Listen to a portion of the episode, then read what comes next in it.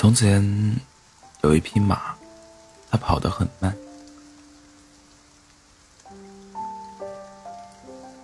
它出生自专为军队兵将提供马源的基地，身边尽是飞驰电掣的骏马，唯有他一人在这精英如云的环境中显得格格不入。即便是普通的马，在速度上也要胜他一筹。慢慢的，他长大了，身边的千里马相继被属于他们的伯乐领走，只有他自己依旧在留级。尽管周围都是无言的嘲笑，尽管人们看他的眼神都是失望和落寞，他也从未放弃自己。每天除了吃饭睡觉，便是在草地里不停的奔跑。他在等一个机会。等属于自己的伯乐。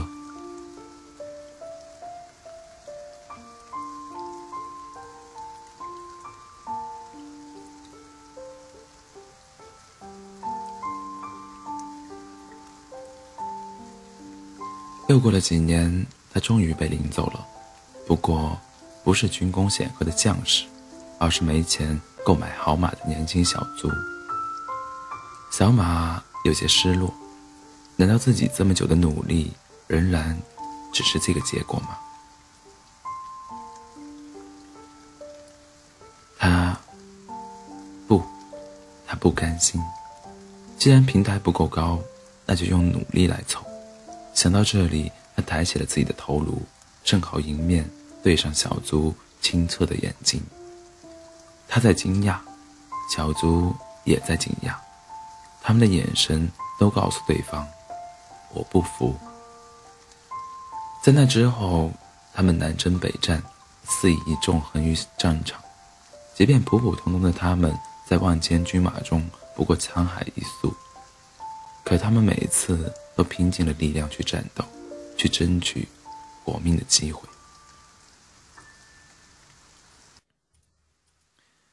小马虽然跑得很慢，可是每一次都尽全力。保护着小卒的安全。战胜时疯狂追逐败寇，失败之时拼命躲避危机。他知道，小卒选择自己，很可能是自己这一辈子唯一的机会，而自己选择小卒，也是一场押上一辈子的豪赌。他们都必须竭尽全力。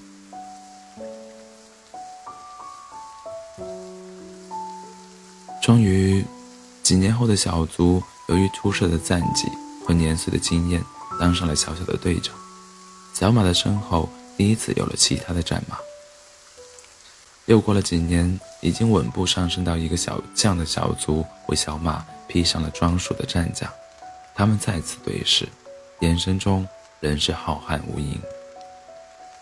再过了几年，帝国叛乱四起，小将与小马在帝都门口。面对敌军百万士兵，守了七天七夜，终于迎来了援军的到来，拿到了战役转折点的胜利转折点。他被册封为统军的名当世名将，他是坚持继续奔跑的中老年战马。很快，君王由于操心过度而大病逝去，仅仅给敌国留下了一个刚刚。牙牙学语的皇子，皇室顷刻间大乱，小将保护年幼的孩子，大杀大杀四方，然而孩子却在战乱之中没了力，没了气力。小将见小将见状，方寸大乱，胯下的战马大叫一声，带着他一路狂奔。身后的战马见状，一驮着自己的伙伴飞速前行。一往无前的气势攻破了战军威武的战战争，也拿下了皇室几乎所有成员的头颅。